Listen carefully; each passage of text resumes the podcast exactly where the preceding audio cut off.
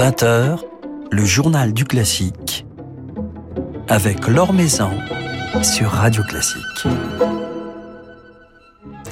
Bonsoir à tous. A Quiet Place, le dernier opéra de Leonard Bernstein, fait son entrée en ce mois de mars au répertoire de l'Opéra de Paris. Et c'est à Kent Nagano qu'a été tout naturellement confiée la direction de cette production. Kent Nagano qui a bien connu le compositeur et a remis à l'honneur cet opéra au disque tout récemment. Et il sera à cette occasion ce soir à notre micro. Le temps de notre petit panorama quotidien de l'actualité musicale. Jugée abusive, la mise à l'écart de Valérie Gergiev fait désormais polémique. Depuis le début de l'intervention militaire en Ukraine, le chef russe a été écarté de la plupart des grandes institutions musicales qu'il dirigeait ou avec lesquelles il devait se produire. Il a notamment été limogé du Philharmonique de Munich, dont il était le directeur musical depuis 2015. Une partie de la presse germanique et de grandes personnalités du monde musical s'étonnent de cette excommunication pour reprendre leurs propres mots, alors que Valérie Gergiev euh, ne s'est toujours pas exprimé depuis le début du conflit, soulignant également l'hypocrisie d'institutions connaissant depuis toujours ses liens avec Vladimir Poutine. Marco Sinterheiser, le directeur artistique du Festival de Salzbourg, estime lui qu'il faudrait avant tout soutenir les artistes russes plutôt que les ostraciser, sachant que selon lui, beaucoup d'entre eux mettraient leur carrière en péril s'ils prenaient publiquement leur distance avec la politique du pouvoir russe. C'est à lire sur le site de Radio Classique un article signé Philippe Gau. Une nuit américaine, tel est le titre du nouveau programme que Case Scallion dirige en tournée à la tête de son orchestre national d'Île-de-France, tournée qui débute ce soir à Rambouillet, avant de faire étape mardi soir à la Philharmonie de Paris, puis à Chaville, Ringis, Gonesse et Maison-Alfort, cela jusqu'au 19 mars. Alors il s'agit plutôt d'une nuit franco-américaine associant le concerto en fa de Gershwin et un concerto pour timbales de Stephen Mackey au triptyque La mer de Debussy, avec en soliste la pianiste Marie-Ange Gucci et le timbalier Florian Coquille. Et c'est aujourd'hui que paraît chez Ondine le tout premier enregistrement de Lars Vogt avec son orchestre de chambre de Paris, dont il est le directeur musical depuis maintenant deux ans. Et c'est Mendelssohn euh, qu'il a choisi pour cette première collaboration discographique des pages concertantes pour piano et orchestre de jeunesse de Mendelssohn aux accents encore très mozartiens à la virtuosité débridée des musiques pleines de fraîcheur et de lumière, je vois dans son œuvre quelque chose de l'ordre du jaillissement d'une source limpide, confie Lars Vogt à propos du compositeur et à propos de ce programme, à savoir deux concertos pour piano et un capriccio brillant, aussi poétique qu'élégant et bouillonnant.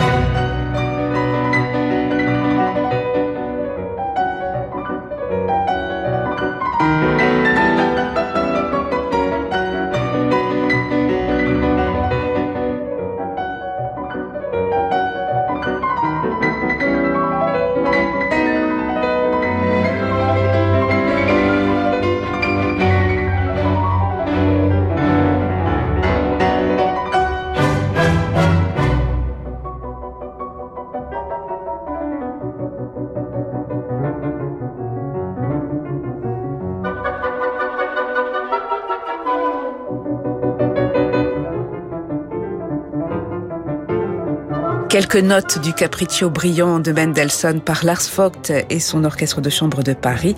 Un extrait de ce premier enregistrement du pianiste et chef d'orchestre Lars Vogt avec ses musiciens de l'orchestre de chambre de Paris. Enregistrement publié aujourd'hui même chez Ondine. Alors ces musiciens se retrouveront avec leur chef Lars Vogt pour jouer Mendelssohn justement et notamment ce Capriccio brillant le 21 mars à la Philharmonie de Paris. L'Or Maison sur Radio Classique. C'est donc avec Kent Nagano que nous allons passer un petit moment à présent. Kent Nagano que je suis allé rencontrer il y a quelques jours à l'Opéra Garnier, où il dirige en ce moment et jusqu'au 30 mars l'une des productions les plus attendues de la saison lyrique parisienne, l'opéra Quiet Place de Leonard Bernstein, mise en scène par Christophe Warlikowski. Une œuvre créée en 1983 puis remaniée trois ans plus tard, conçue comme la suite de Trouble in Tahiti. Un ouvrage troublant dans son sujet, décrivant les fractures d'une famille endeuillée, réunie dans le cadre de funérailles, une famille qui se retrouve face à ses blessures, son hypocrisie, ses préjugés, ses tabous, l'alcoolisme, la dépression, le suicide, l'homosexualité. A Quiet Place, c'est aussi l'une des partitions les plus modernes de Leonard Bernstein.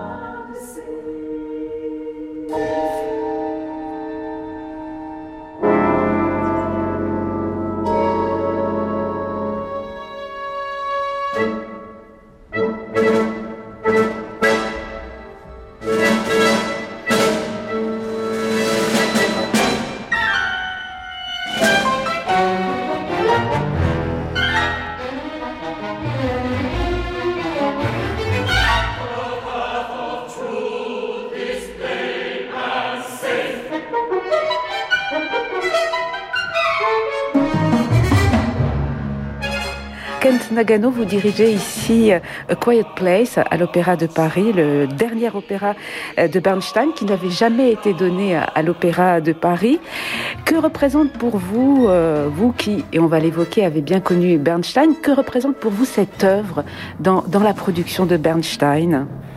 Cette œuvre a plusieurs significations. D'abord, comme vous venez de dire, c'était le dernier opéra de Bernstein et on peut dire que c'était particulièrement une phase de composition où Leonard Bernstein a osé d'aller, d'essayer d'aller très très loin dans l'évolution de son langage personnel, son langage musical. Il faut remarquer que pour quelqu'un qui a eu autant de succès et popularité, c'est quand même courageux de prendre cette euh, grande initiative à ce point-là dans sa vie. La deuxième raison pourquoi c'est spécial pour moi est pendant la période de sept ans que j'ai travaillé avec Maître Bernstein, c'était pendant, justement pendant cette période-là. J'ai commencé à étudier avec lui juste après la création de première version à Houston, Texas, de Quiet Place. Et une partie de mes cours était de lui suivre et assister toutes ces euh, répétitions et la production pour la deuxième version fait à Vienne. Et c'est là où j'étais avec lui tous les jours pendant un, extended period of, uh, of time. Et vraiment, euh, a eu la chance d'aller profondément dedans l'œuvre. A Quiet Place, c'est une œuvre euh, très moderne, c'est un, sujet euh, difficile, un conflit familial. Leonard Bernstein a puisé dans, sa propre histoire euh, pour imaginer ce, livret. Peut-être c'est dangereux de imposer trop de biographiques sur un œuvre d'art.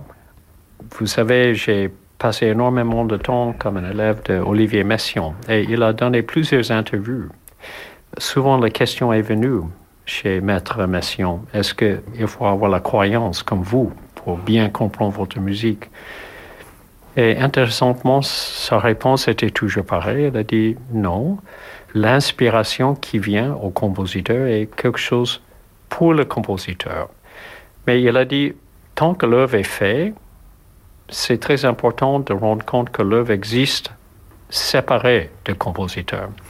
C'est très important que l'écouteur, le, public, forme leur relation avec l'œuvre selon leurs expériences, selon leur optique et leur euh, perspective. Alors, dans le sens-là de retourner à Quiet Place, oui, on dit que euh, j'ai lu euh, plusieurs analyses où ils ont cherché de faire des parallèles entre la vie personnelle de Bernstein, mais je me questionne si ça c'est vraiment aussi intéressant que ça, parce que euh, la richesse et la profondeur, profondeur de l'œuvre euh, reste dans la façon qu'elle a composé cette magnifique composition et les livrée. Bernstein a écrit des opéras, écrit des, comédies musicales. Quelle relation entretenait-il, euh, selon vous, Kent Nagano, avec, avec l'art lyrique, avec l'opéra et avec ce besoin d'être reconnu également en tant que compositeur d'opéra, puisqu'il a connu un énorme succès avec West Side Story, mais ses œuvres, entre guillemets, plus sérieuses, n'ont pas su toucher le, public. Est-ce qu'il en souffrait quelque part? Euh, J'hésite vraiment euh, de de de dire ce que Leonard Bernstein a, pensé ou a, senti. C'est vrai que, particulièrement vers la fin, on a eu des discussions privées et personnelles, mais sur le plan professionnel, je ne sais pas vraiment comment on va catégoriser une œuvre comme Trouble in Tahiti. Quelle catégorie est-ce qu'on place? West Side Story. Est-ce que c'est un ballet? Est-ce que c'est euh, musical theater? Est-ce que c'est un opéra? La seule chose qu'on peut vraiment dire, parce que cette œuvre était présentée dans les trois formes, et que l'œuvre est devenue un classique aujourd'hui. Quelque part, ça se trouve dans le répertoire. Alors, tout ce qu'on peut dire est que c'est Leonard Bernstein. Dans un quiet place, euh, Bernstein a vraiment osé de, prendre beaucoup, beaucoup de, de, pas exploratifs, euh, pioneering pour lui. Par exemple, il y a toute une section qui est basée sur la technique 12 tomes dodécaphonique. Et ce qui est vraiment formidable, c'est à la fois dodécaphonique, mais en même temps, ça sonne comme Leonard Bernstein. On ne pense pas que c'est imitation quelque chose d'autre, imitation ou musique académique ou un, exercice ou une étude. On, reconnaît tout de suite, ah, ça c'est Leonard Bernstein. Euh, pour moi, euh, c'est la seule chose qu'on peut dire et euh, Bernstein a trouvé sa voie et il est resté vraiment fidèle à son instinct, à sa voix. Il n'a jamais euh, fait un détour, il n'a jamais euh, chassé quelque chose qui n'était pas lui-même. C'est formidable. I don't understand. I don't understand it at all. I'm tired. I work hard. Have I? Oh, I deserve all this? Yes, don't I? Don't? How dare you? How dare you be it? In 52, beloved. It makes me angry and guilty and pretty angry, frightened. You demean your mother. You let her down and defile her. You come and spit on both sides. You say you dirty your mother. You dirty your house. You dirty your soul. You want to know something. I could hate you. I fight not to feel it. You give me no choice. I know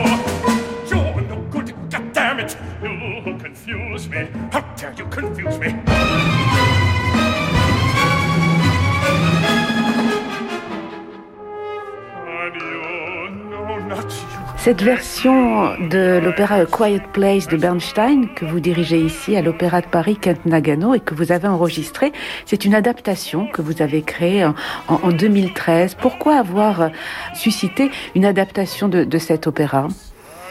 C'est venu après euh, une intense période avec la partition.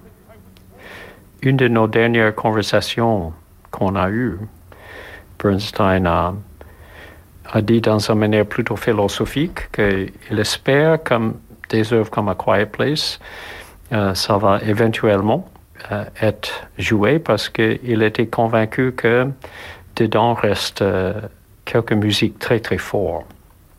Et c'était juste un espoir qu'elle a eu que ça va être joué.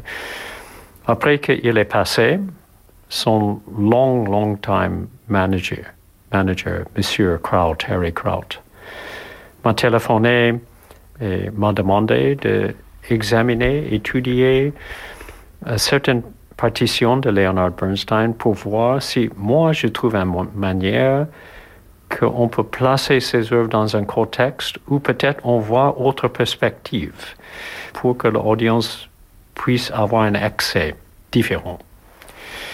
Pour A Quiet Place, je crois que c'était deux années et demie que j'ai étudié euh, la partition.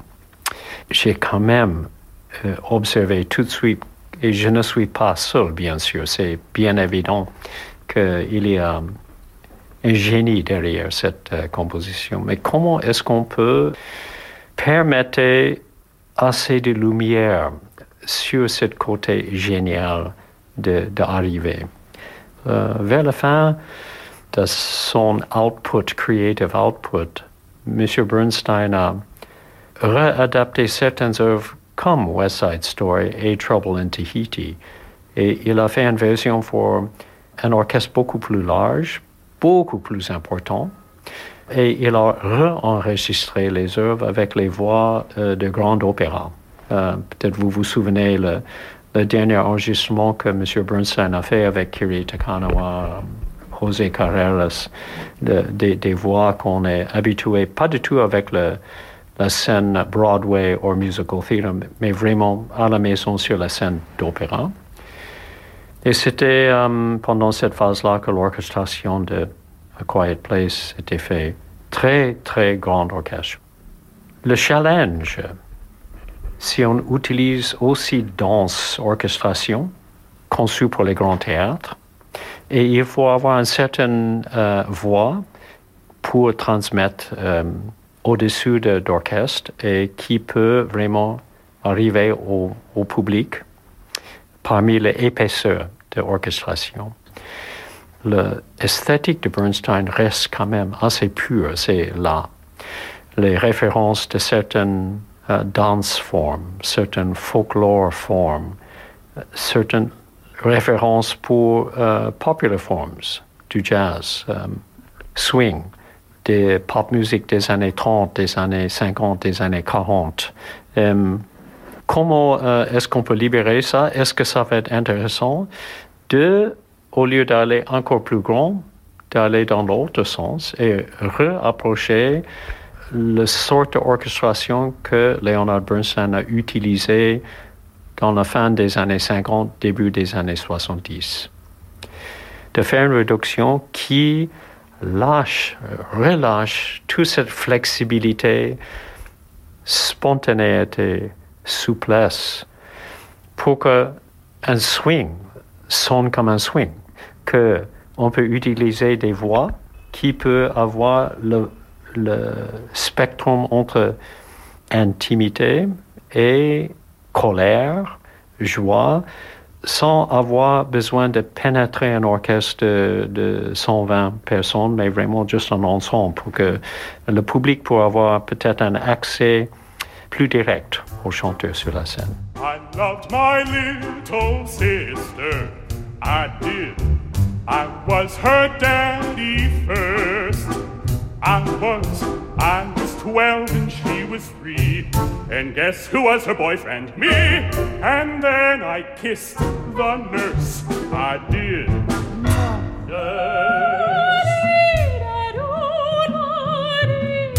But first I kissed my sister. Stop! I did. And she was bare, all bare. Enough. She world. Okay. Mommy, daddy had them eyes. I see. I held her through the screaming nights. And when I touched her, guess where? There. What's that you're humming? No idea. Grâce à vous, le, public français peut, découvrir cet opéra de Bernstein, Kent Nagano. Une dernière question par rapport à, à vos liens avec Leonard Bernstein. Vous avez étudié à ses côtés, vous avez côtoyé euh, l'homme, euh, le compositeur. Quel rôle a-t-il joué dans, votre parcours euh, Avec le recul aujourd'hui, comment percevez-vous justement son, importance dans, votre vie de musicien, de chef d'orchestre? Bon, d'abord, euh, je dois juste corriger euh, une chose que vous venez de dire. C'est grâce à l'Opéra de Paris qu'ils ont euh, pris la décision de présenter euh, Leonard Bernstein pour la première fois. Paris particulièrement, mais France en général, a eu une grande importance pour le compositeur, professionnel et personnel. Il a, il a vécu à Paris. Et euh, de ne jamais eu la chance d'entendre un de ses œuvres présentées à l'Opéra de Paris jusqu'à aujourd'hui, je trouve ça c'est quelque chose remarquable que euh, l'Opéra de Paris va prendre l'initiative et suggérer ça. Mais en plus, je trouve absolument courageux et formidable que l'Opéra de Paris va choisir un opéra comme A Quiet Place. C'est audacieux et j'applaude très très fort. Puis de aller à votre question, c'est assez difficile de répondre parce que j'ai appris des choses de Maître Bernstein sur plusieurs niveaux. Sur le côté euh, composition, l'influence qu'il a eue à moi comme une voix créative au lieu de recréative ou interprétive était remarquable. Sur le côté analyse, comment on a approché des, des grandes symphonies comme la sixième symphonie de Tchaïkovski, à quatre mains à la piano, en train d'analyser chaque harmonie, chaque mesure pendant toute, euh, toute l'œuvre. Ça a pris à peu près huit heures à la piano, sans pause et aller lentement. Dans une côté, on apprend beaucoup à l'instant, mais peut-être beaucoup, beaucoup plus important. Il a enseigné à manière d'approcher le grand répertoire qui est quelque chose qu'on fait pour toute la vie. C'est quelque chose qu'on n'a jamais oublié, d'appliquer euh, cette forme d'étude et analyse pour tout, tout le grand répertoire, sans shortcut.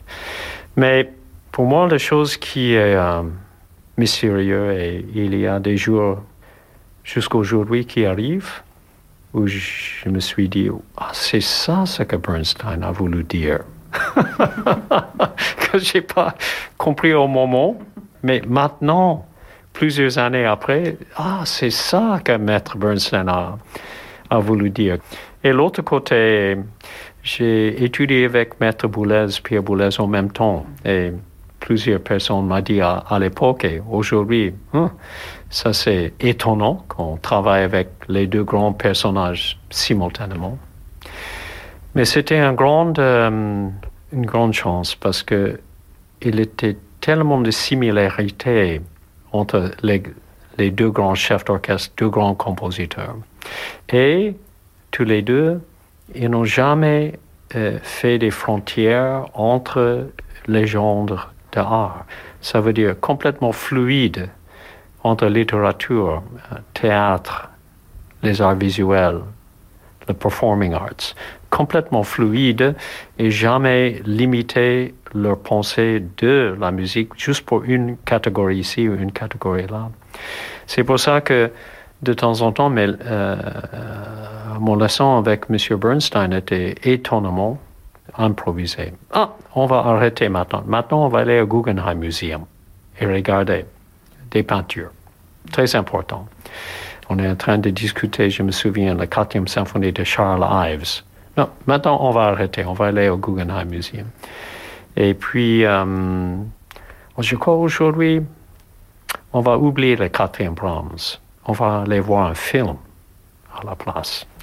So, cette façon de pas penser de musique quelque chose isolé, mais une partie de existence. Était, au moins pour moi personnellement, euh, euh, très très important et ça changé l'approche, euh, mon approche personnelle et ouvert la porte où je vois que quand même musique est plutôt comme un, un partenaire pour la vie. C'est pas, pas quelque chose à conquérir, ce n'est pas quelque chose de triompher, c'est, beaucoup plus que ça. C'est un, a partner in exploration. What's the only cereal that comes in the shape of animals? Diddly. Diddle. Diddly. Diddle. Diddly. Ah. Love your hat. When? Say when. When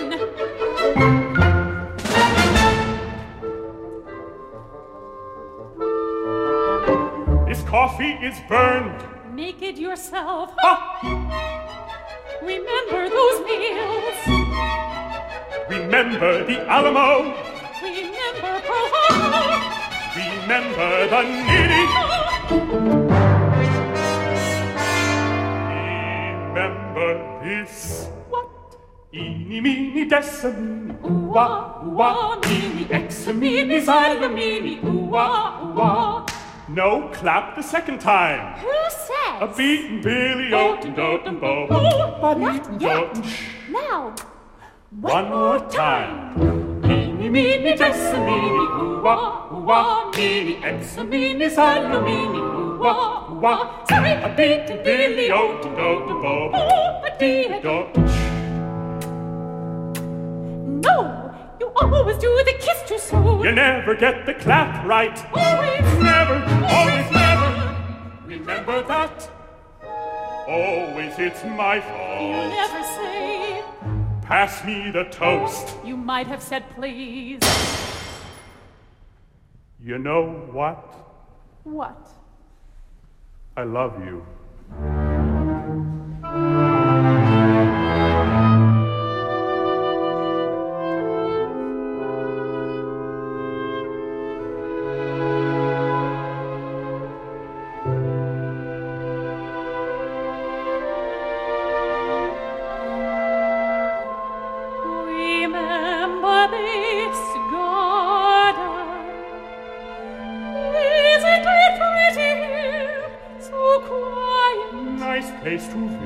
Podcast.